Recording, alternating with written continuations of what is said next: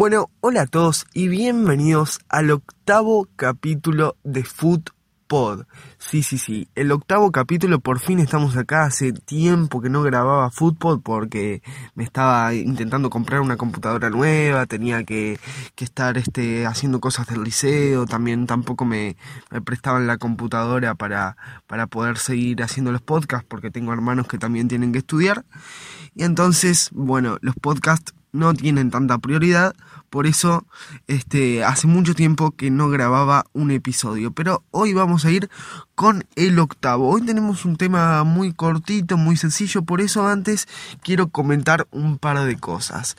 Bueno, primero que nada quiero agradecer a toda mi familia, toda la audiencia que por ahora es mi familia y un par de amigos también que andan por ahí escuchando el podcast, las opiniones que me han hecho llegar, que la verdad que, que me ayudan muchísimo y me alegran un montón, que les esté gustando el formato. Y bueno, yo contento de tener una audiencia a la cual poder y los animo a compartir el fútbol a, a quienes ustedes quieran, vecinos, amigos, lo que ustedes quieran. Eh, eh, a ver si podemos agrandar un poco la, la, comunidad y que no sea solo mi familia y poder tener cada vez más oyentes y bueno, y tener siempre un número de oyentes fijo para un podcast sería realmente mi sueño. Eh, estuve viendo también una serie que se llama eh, Juego de Caballeros. Juego de Caballeros es una serie de Netflix que habla sobre el fútbol, pero ¿se acuerdan del primer capítulo en el cual hablamos sobre el origen del fútbol?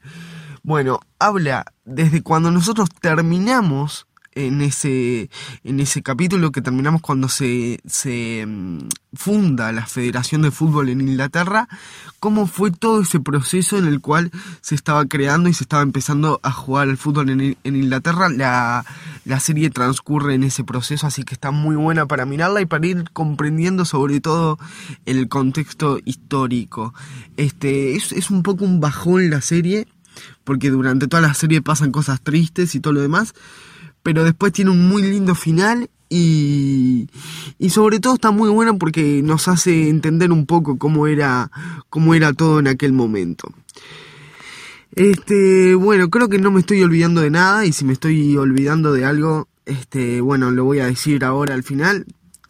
Eh, ah, sí, le quería mandar un saludo a mi vieja porque hoy al final este, ya me terminan de hacer la computadora y le quería agradecer a ella por, por todo lo que hizo para que eso sea posible.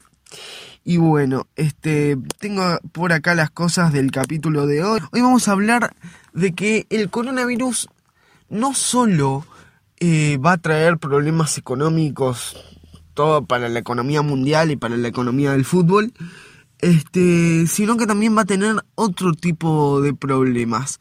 Por ejemplo, si finalmente se decide reanudar el campeonato de liga, que parece que así será durante el mes de junio, tanto el Fútbol Club Barcelona como el resto de grandes clubes europeos, acá se refiere a, al Fútbol Club Barcelona, pero evidentemente para, para todos los, los grandes clubes, como dice acá, eh, tanto el Fútbol Club Barcelona como el resto de grandes clubes europeos que vuelvan a jugar sus respectivas ligas, como la Premier League y la Bundesliga, se enfrentarán a un calendario tan cargado de partidos que sus jugadores y técnicos apenas tendrán descanso.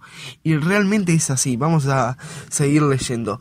En la Liga Santander 2019-2020 aún faltan 11 jornadas por disputarse y si se reanuda a mediados de junio, como se prevé a día de hoy y a día de hoy también, al día de la realización de este podcast también se prevé así, los equipos enlazarán varias semanas jugando un partido cada 48 o 72 horas hasta finalizar el campeonato a finales de junio.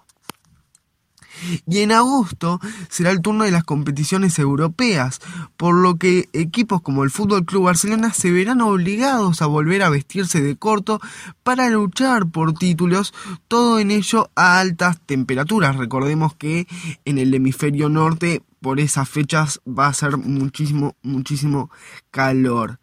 Este dice, llegará el mes de septiembre y los jugadores podrán descansar algunas semanas, alrededor de tres, hasta que tengan que volver a entrenarse para afrontar el inicio de la temporada 2020-2021, con una edición de la Liga Santander que podría empezar a finales de octubre, de la misma forma que la Champions League y la UEFA Europa League, a no ser que la retrasen un poco más. Entre los meses de octubre y junio deberían jugarse toda la liga, la Champions, la Copa del Rey y la Supercopa de España. Esto es en el caso de España, pero por ejemplo en Inglaterra tienen mucho más torneos locales, en Francia tienen los suyos también, y así pasa con todos los diferentes países eh, del fútbol europeo.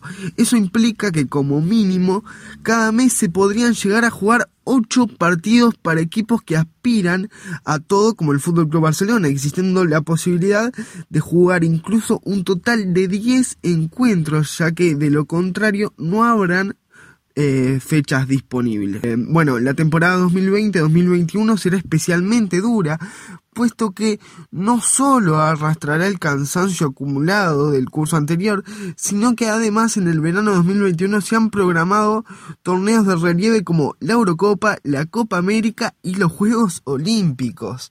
Y mientras tanto, eh, habrá que jugar, y mientras tanto habrá que jugar también los partidos correspondientes pero hay otra opción que es mucho menos posible. Dice, otra opción, que cambie el formato de los torneos. Un plan B para reducir el número de partidos y la carga física para los jugadores sería, tal y como han revelado medios como MD, realizar una temporada anual que se dividirá en una apertura y un clausura, como en algunos países de Sudamérica ocurre, por ejemplo, acá en Uruguay. Dos campeonatos que se jugarían a partido único. La duración de la temporada sería de seis meses en la que se jugarían 19 partidos locales, 13 de Champions League y los parones de selección. Dice Quedarían también fechas para partidos de Copa del Rey. El apertura sería entre noviembre de 2020 y 2021, mientras que el clausura sería entre septiembre 2021 y abril del 2022. Aunque la decisión de alterar el calendario que lleva utilizándose en las grandes ligas europeas desde hace décadas sería tan drástica y radical que a este momento solo es una posibilidad remota, como ya les explicaba antes. Bueno, era eso lo que les quería hablar de, de, lo cargados que van a estar los jugadores para el 2021, porque está programado los Juegos Olímpicos, está programada una Copa América, está programada una Eurocopa, todo eso reprogramado, digamos, porque estaba programado para este año, pero por razones sanitarias no, no pudo ser. Así que bueno, el año que viene va a ser un año muy lindo para los amantes del fútbol, los que nos gusta mirar, pero un año bastante cansado para un jugador que apunta a todo con su club y a todo con su selección, como Messi, Suárez y todos los referentes de nuestras selecciones. Va a ser un año bastante complicado y bastante cansador. De eso quería hablar un poquito en el octavo capítulo del podcast.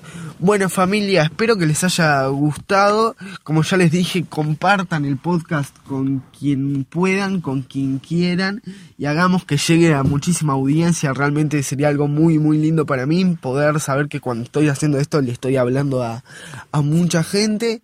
Y bueno, espero que les haya gustado. Nosotros nos vemos en el próximo y vengan que va a estar realmente muy muy bueno.